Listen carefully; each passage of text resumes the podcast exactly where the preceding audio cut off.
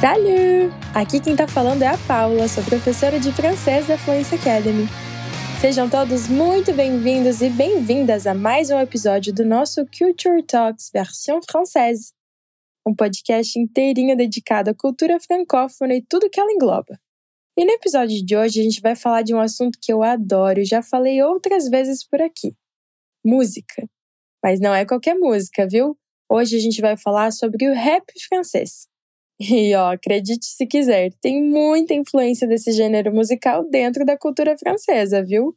Não à toa a França é conhecida mundo afora como la deuxième terre du rap, somente atrás dos Estados Unidos.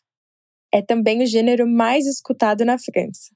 É, eu sei, se enganou quem achou que aqui na França só se ouvia Edith Piaf ou músicas clássicas. Aliás, tá bem longe disso.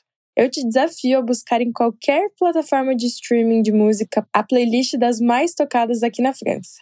Eu aposto que dentre as 10 primeiras, pelo menos a metade vão ser raps franceses. Hoje, enquanto eu gravo esse episódio, por exemplo, só nas 10 primeiras, 8 são rap. 8 de 10. Você tem noção disso? É uma febre aqui, né? Já deu para entender. E claro, como toda boa música popular, você deve imaginar que o rap influencia e muito na linguagem e cultura do país.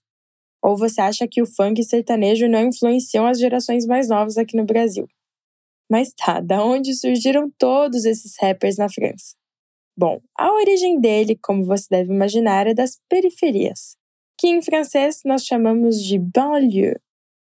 E agora vamos entender a função social do rap francês. Imagine que nessas centenas de banlieues nós encontramos sobretudo imigrantes e ou pessoas que muitas vezes estão à margem da sociedade e se sentem negligenciadas pelo Estado. Todo esse sentimento de injustiça gera enormes insatisfações que viram letras de diversas canções. O povo encontra no rap uma forma de expressão para cantar sobre suas realidades e também para reivindicar seus direitos. Mas é claro, nem sempre as letras vão tratar só de política ou de problemas sociais.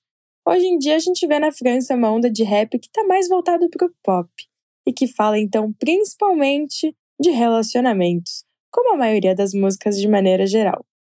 Se você pegar a letra, que nós chamamos de parole em francês, para cantar qualquer um desses raps, você vai perceber uma quantidade enorme de gírias, verlan e abreviações.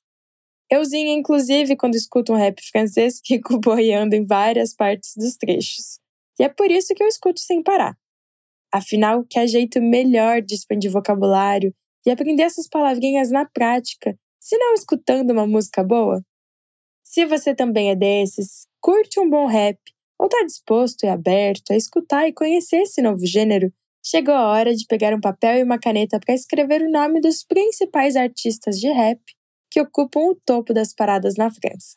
São eles: Hamza, Nino, Jules, Gazo, Damso, Dizzy, Dadu, Nap e os meus preferidos, Necfeu, Romeo Elvis L'homme pâle, H e swing. E très bien! O episódio de hoje foi bem curtinho, mas eu espero que você tenha gostado de descobrir mais um aspecto cultural da França e saia do podcast já com novas músicas para colocar na sua playlist. E ó, não esquece que toda semana tem episódio novo de podcast aqui da Fluency Academy. E não é só em francês não, viu? No nosso portal fluencytv.com você encontra esses e vários outros conteúdos de oito idiomas diferentes. Então corre lá! E se você tem vontade de estudar um dos idiomas que a gente ensina aqui na Fluency Academy, não perde tempo e se inscreve na nossa lista de espera. Assim você vai ficar sabendo logo que a gente abrir novas turmas. É bem rapidinho, só acessar o nosso portal e se inscrever. Gros bisous e à la prochaine!